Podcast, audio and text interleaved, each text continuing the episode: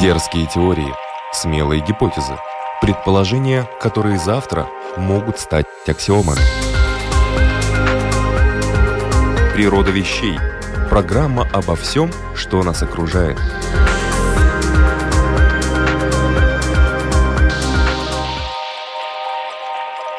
Приветствую вас, тех, кто хочет разобраться в природе вещей. Эта программа подготовлена Латвийским радио 4. У микрофона Людмила Вавинска.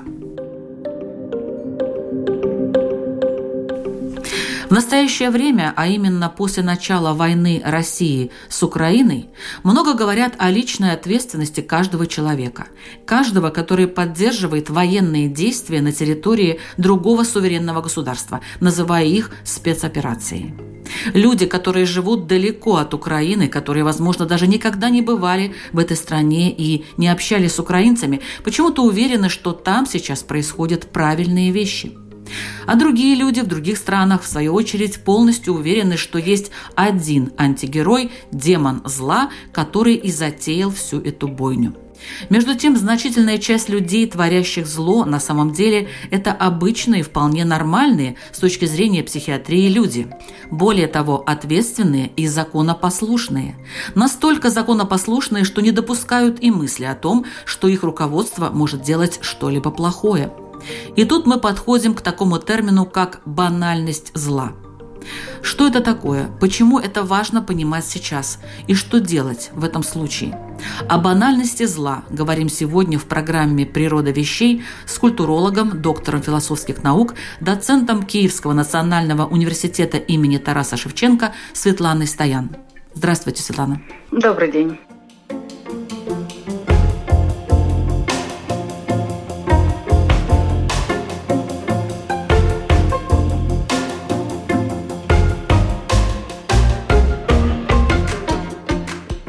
Вообще появилось понятие банальность зла? С чем это было связано?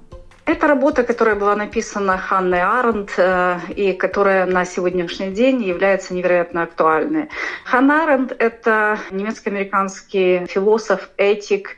Она пережила Холокост Второй мировой войны, и как раз э, ее интересовали истоки, причины того, почему именно могло произойти то, что произошло, почему стал возможным феномен концлагерей, почему немцы, которые имеют абсолютно потрясающую историю, которая, по сути, дали миру такие потрясающие имена, как Кант, Гёте, Шиллер и много других, почему эта нация стала способной на такие злодейства. И поскольку Ханна Аренд, по сути, чудом ей удалось э, избежать э, смерти, поскольку когда пришли к власти нацисты в ее квартире, она размещала евреев, помогала им, и это было первым поводом к аресту. Естественно, это было сигналом к тому, что ей нужно уезжать. Она выехала во Францию, но и там ей не удалось сразу покинуть страну, поскольку Францию также оккупировали.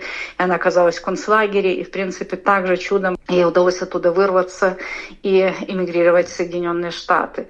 И уже после войны, не попав на Нюрнбергский процесс, для нее невероятно важным было понять, понять природу тех людей, которые отправляли тысячи, миллионы людей в газовые камеры.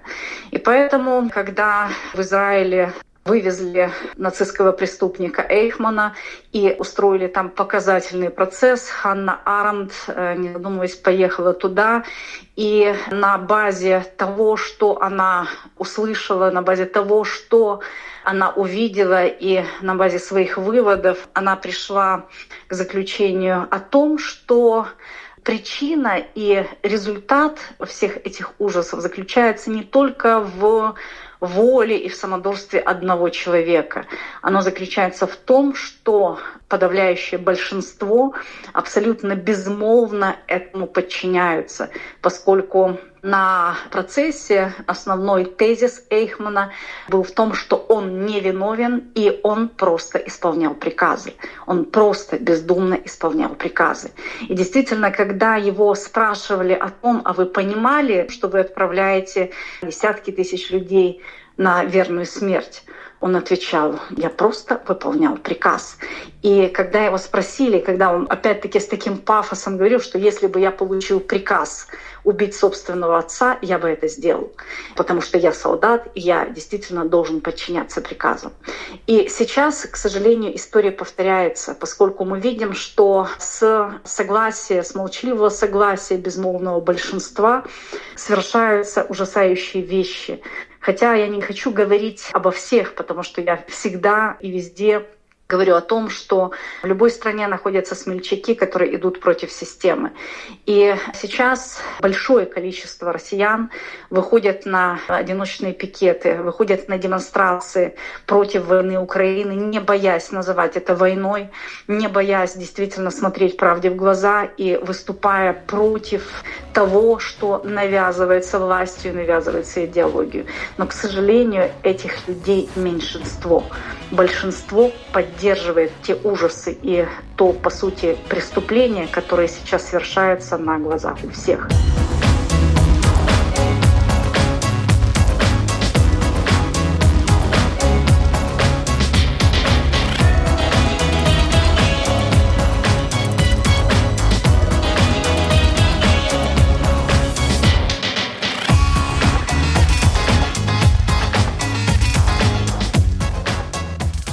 И об этом писала Ханна Аренд. Она писала о том, что не бывает коллективной ответственности, поскольку достаточно часто мы слышим распространенный такой лозунг, что в этом виноват не конкретный человек, а система.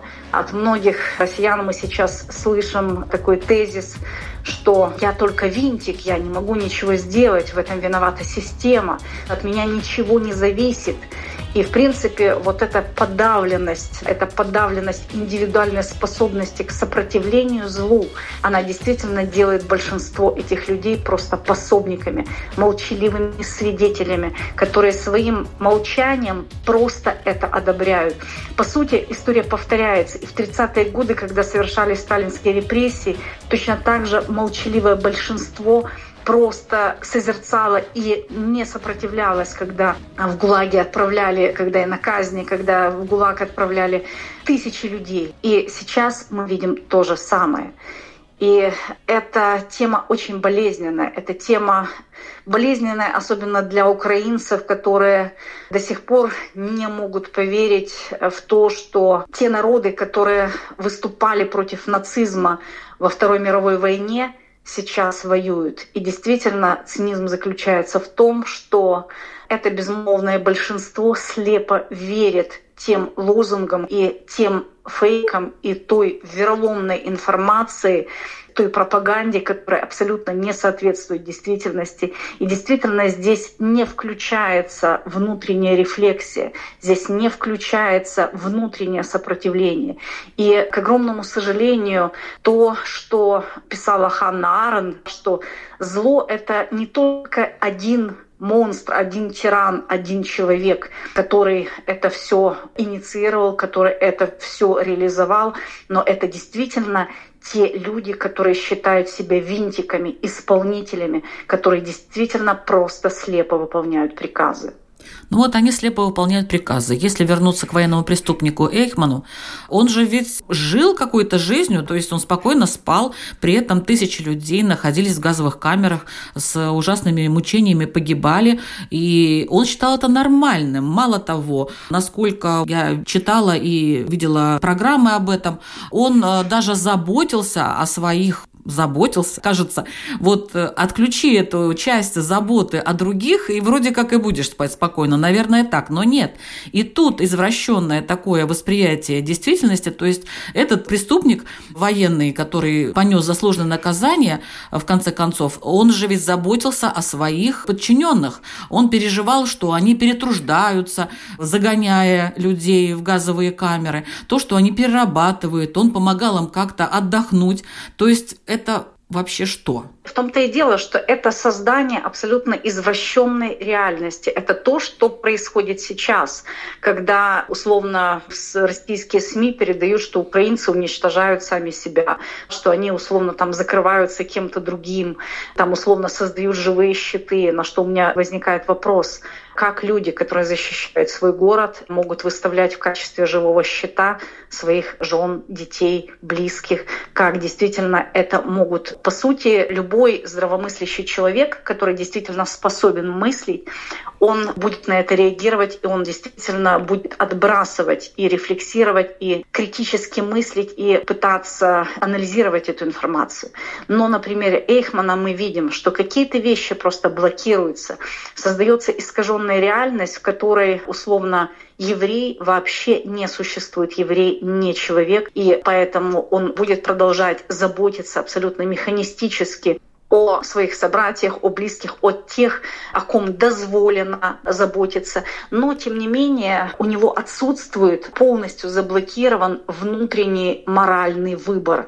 Он не рефлексирует, он только ориентируется на то, что дозволено, что не дозволено. По сути, это люди, которые превращаются в марионеток, которые абсолютно лишены и способности индивидуально мыслить, и способности к любому моральному выбору.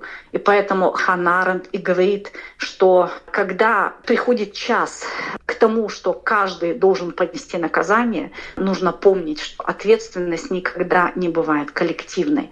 Каждый отвечает за свои конкретные действия. Природа вещей.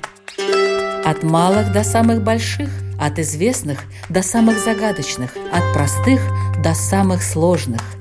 В подкасте и на Латвийском радио 4.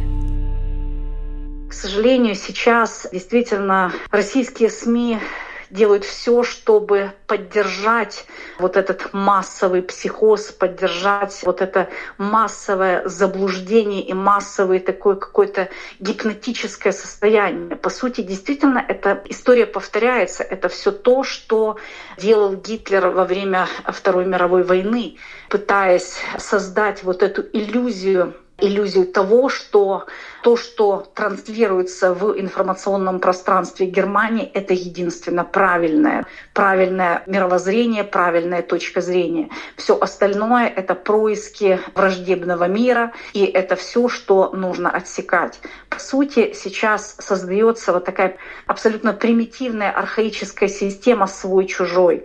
Свой-чужой, в которой Россия выступает таким гегемоном, на которого неоправданно ополчился весь мир, который борется с нацизмом, якобы, да, с нацизмом.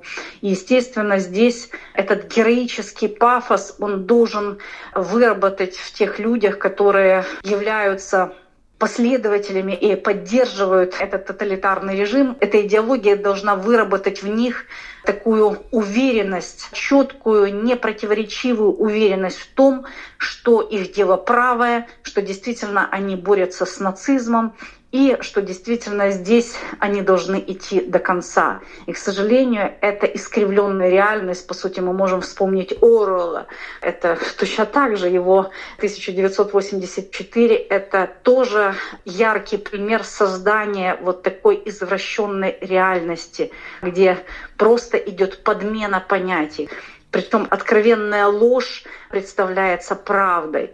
И самое страшное, что вот этот феномен масс, вот эта массовая психология, она продолжает работать даже в 21 веке, когда у нас есть возможность получать информацию из альтернативных источников. Но опять-таки, что делает Россия, да, что делает российское руководство, вы видите, что они идут по пути Кореи, которая минимизировала, по сути, оградила своих жителей от всего цивилизованного мира. Отключение Facebook Фейсбука, отключение Инстаграма, минимизация всего того, что может давать альтернативную информацию. Это действительно прием исключительно тоталитарного общества, которое боится правды. Потому что именно правда, она будет системно разрушать вот эти мифы. Мифотворчество — это то, на чем держалась нацистская Германия. Это система мифотворчества, это система вот такого псевдомифа, Это та реальность, в которой жил Эйхман, поскольку были созданы четкие системы координат, в которых он чувствовал себя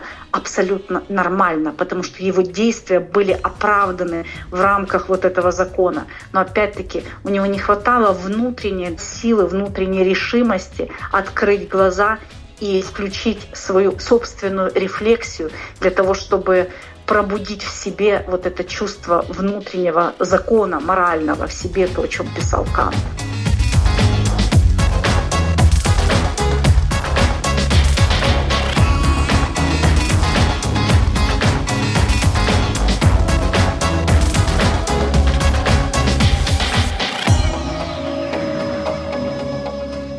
Давайте, может быть, рассмотрим это понятие поближе. Банальность зла.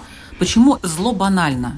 Большинство после Второй мировой войны представляло себе нацистов какими-то кровожадными монстрами, людьми, которые получали удовольствие от вот этого садистическое наслаждение от того, что убивали огромное количество людей. Да, естественно, были и такие.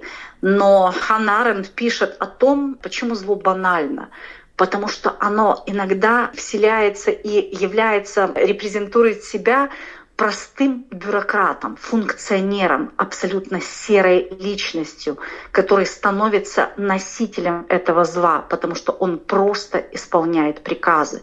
Как Эйхман, он эшелоны людей, эшелоны евреев отправлял в газовые камеры.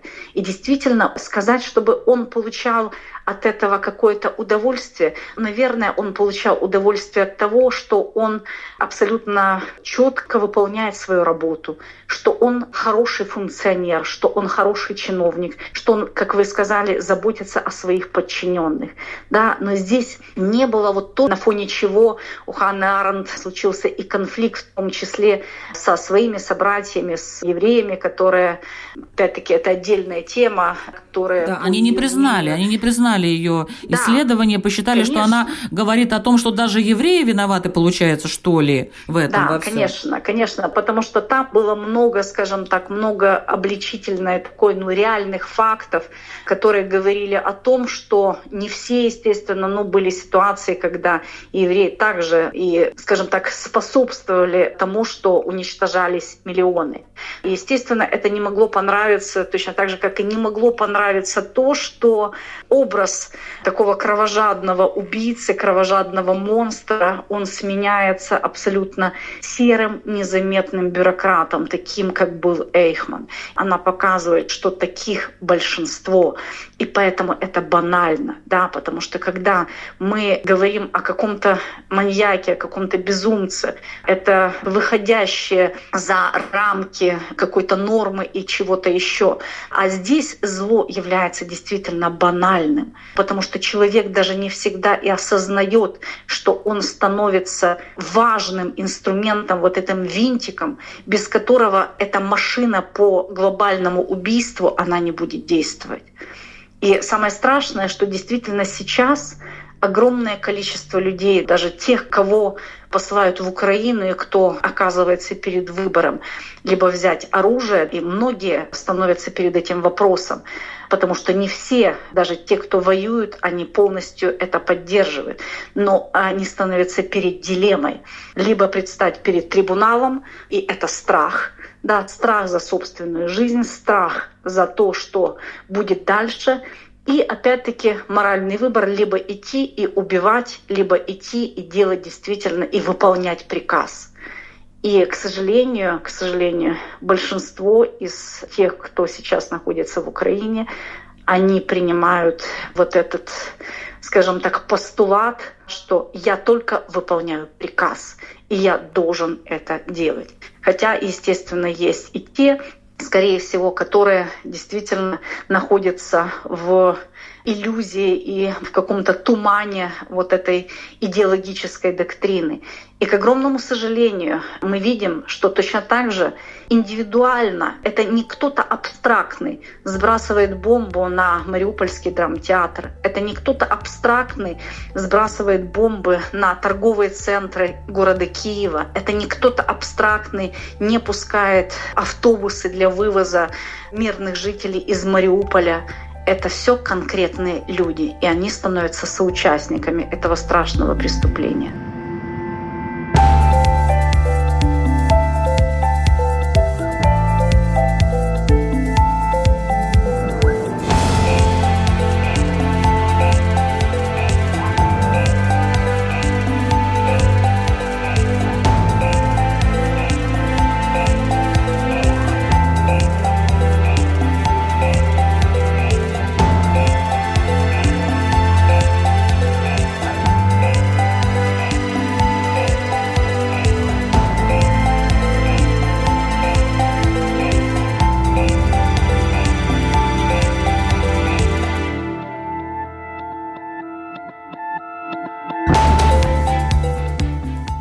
Программа «Природа вещей» о термине «банальность зла», об ответственности и возможностях маленького человека мы говорим с культурологом Светланой Стоян.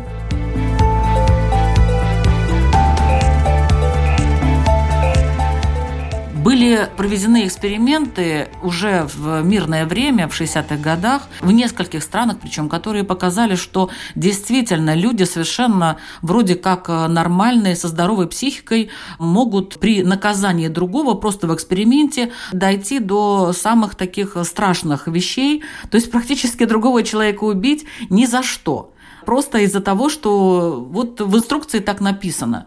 И это, конечно, все мировое сообщество очень так встревожило. Вы знаете, это вот как раз такие ситуации, ну я бы сказала экстремальные ситуации, они дают возможность каждому проявить свое настоящее нутро, настоящую сущность. И, к сожалению, не каждый в данных ситуациях способен сохранить собственное лицо и сохранить человечность, поскольку мы знаем, что в любом человеке есть темная и светлая сторона. Это то, о чем еще писал Карл Густав Юнг. В каждом человеке есть его тень, наши бессознательные какие-то агрессивные животные инстинкты, которые как раз в таких пограничных ситуациях выходят наружу. И опять-таки здесь, в таких ситуациях, когда человеку дается власть, когда человеку дается возможности, инструменты, это становится огромным искушением. Искушением, в котором вот эта внутренняя наша темная сущность, она иногда побеждает. И здесь как раз в данной ситуации я считаю, что шаг в сторону человечности делает в первую очередь тот человек, у которого сформирован очень мощный внутренний моральный стержень. А это возможно только благодаря образованности, благодаря способности к критическому мышлению, благодаря тому, что человек находится в постоянном развитии. Ведь критически мыслить может действительно только свободная личность. Критически мыслить не может человек толпы, потому что мы знаем еще вот этот феномен массы, это то, о чем, в принципе, пишет Ханна Аренд, ее работа «Истоки тоталитаризма» она заключается в том, что как раз причиной всех этих процессов, которые происходят в современном мире, э, является возникновение масс, поскольку какие угодно катаклизмы, они стирают стены между социальными классами, и вот эта огромная масса индивидов, которые, в принципе, не оформленная, она начинает устраивать бесчинство. И основной инструмент масс это не убеждение, поскольку действительно только образованный, мудрый человек может использовать убеждение в качестве основного аргумента и такого оружия.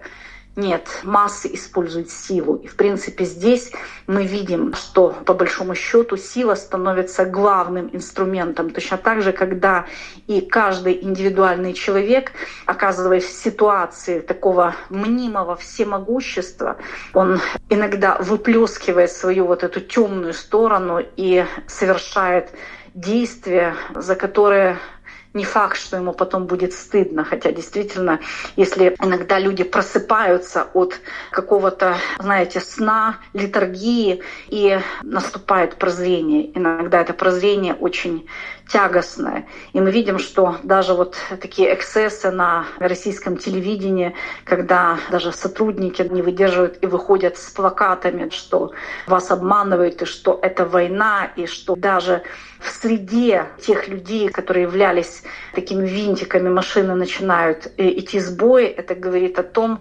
что все-таки вот такая тоталитарная система, она не может удержать вот это огромное количество людей. Мы это уже видели на примере Советского Союза.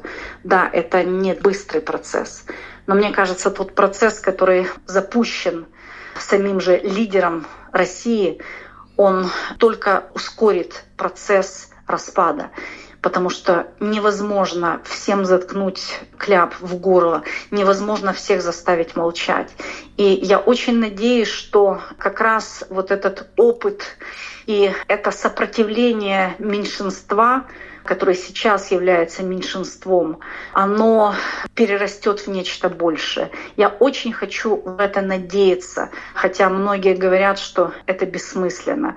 Но надежда всегда умирает последней. И, в принципе, мне кажется, что сейчас то сопротивление украинского народа действительно искреннее. Я никогда еще не видела такой сплоченности среди своих соотечественников, среди всех людей, которые сейчас неимоверными усилиями поддерживают друг друга, которые действительно сражаются за свои дома которые показывают, показывают всему миру, и в том числе, я думаю, что и многим россиянам что за свой дом нужно бороться, и что действительно свобода и возможность абсолютно без каких-либо принуждений выражать собственные мысли, это стоит того, чтобы за это сражаться. Допустим, точно так же сейчас, находясь на территории Западной Украины, я абсолютно свободно могу разговаривать на русском языке, хотя свободно владею украинским. И это не является, нас не нужно защищать, нас никто не притесняет здесь, потому что свобода высказывания, свобода мысли всегда была и будет главенствующей в таких свободных странах, как Украина. И, как правильно говорит и повторяет тот же российский оппозиционный журналист Невзоров, он говорит, да, когда говорят о каких-то нацистских объединениях, националистских объединениях, они есть в каждой стране. Возьмите Германию, возьмите Россию, но это не является поводом для того, чтобы всю страну обвинять в нацизме. И все же прекрасно понимают, что это очень удобный ход, это манипулятивный ход, который сейчас использует российское руководство для прикрытия своих преступных намерений. Но, к счастью, все равно это не может длиться вечно, и точно так же, как эйфория и вот эта пелена от немецко-фашистской идеологии во Второй мировой войне, она все же потом спала. И на ее место пришло чувство огромного стыда. И, к счастью, немцы пришли к понятию покаяния и расплаты за злодеяние, опять-таки, того режима. Но каждый немец всегда пропускал это через себя. Не могу судить о всех, но значительная часть немцев все-таки несет в себе вот эту печать того, что было в прошлом. И, к сожалению, вот эта печать вот такой вины каждого, кто смолчал, она будет преследовать тех россиян, которые сейчас становятся безмолвными пособниками всего происходящего.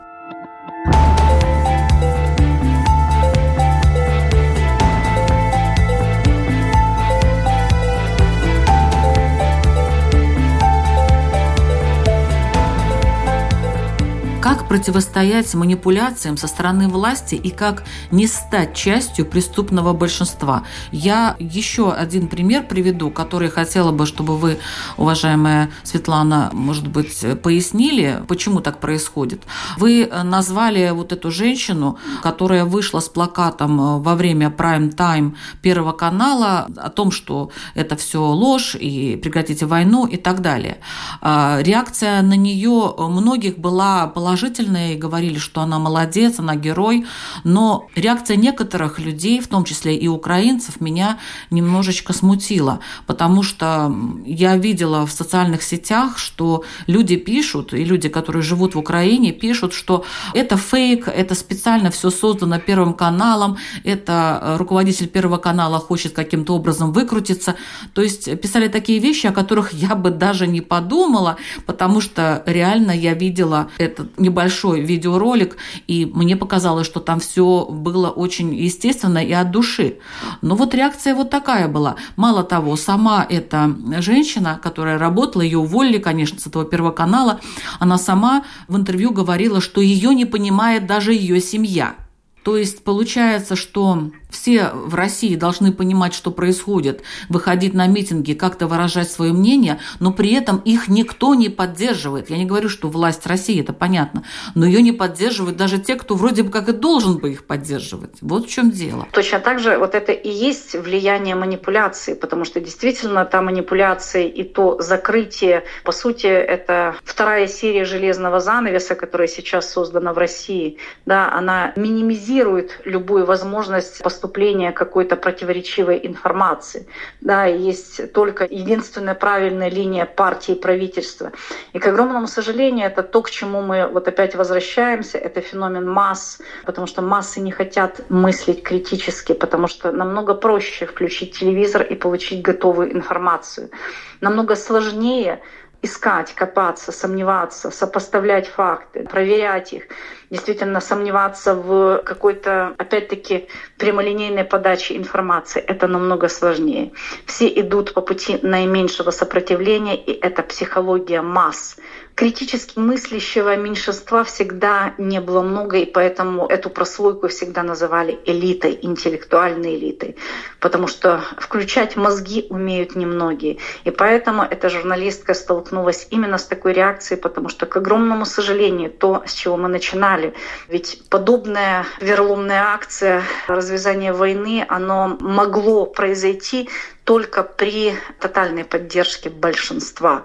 И, естественно, к сожалению, иногда даже семьи раскалываются из-за вот этого непонимания, из-за разности идеологических установок. И это действительно раскол в российском обществе, которое поделилось на тех, которые понимают, что сейчас идет война, понимают ужас всего происходящего, и тех, кто не хочет в это верить. По поводу критических, да, и такого скепсиса, который я также наблюдала в соцсетях. Я считаю, что здесь никто не совершенен. И здесь я могу высказать только свою индивидуальную позицию, что для того, чтобы говорить о том, что это фейк, нужно привести, какая мотивация создания этого фейка. Любой какой-то э, логической аргументации, для чего это Первому каналу, для чего это кому-то, я не могу найти, потому что это, скажем так, алогично, алогично поддерживая основную идеологическую линию, нет смысла показывать, заигрывать. И аргументация критиков не выдерживает какого-то критического анализа. Это говорит о том, что в любом обществе э, есть люди, которые уже не способны верить в какие-то проявления и протестные какие-то явления в обществе российском, в котором действительно подавляющее большинство поддерживает то, что происходит сейчас в Украине.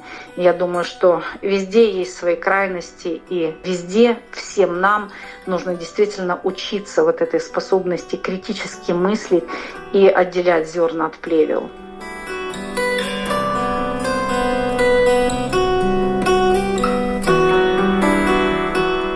Еще хотела бы вернуться к тезису о противостоянии манипуляции. Основной механизм это способность критически мыслить, способность анализировать, никогда не воспринимать информацию из одного источника, пытаться сверять информацию, пытаться включать мозг, пытаться отстраняться исключительно от эмоций, от импульсов, от того, что, естественно, присуще человеку.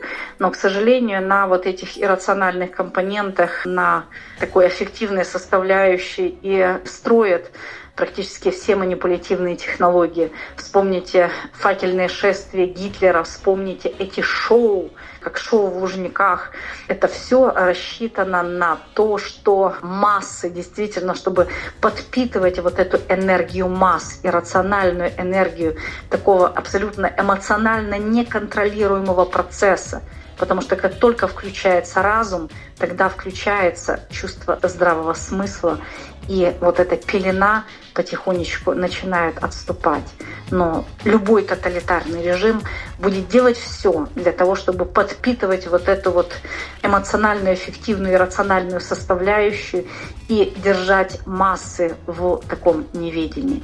И повторяя, еще раз возвращаясь к тому, только внутренняя образованность, внутреннее стремление к развитию, способность к критическому мышлению, недоверие к одному источнику информации, оно даст нам возможность защититься от манипулятивных воздействий.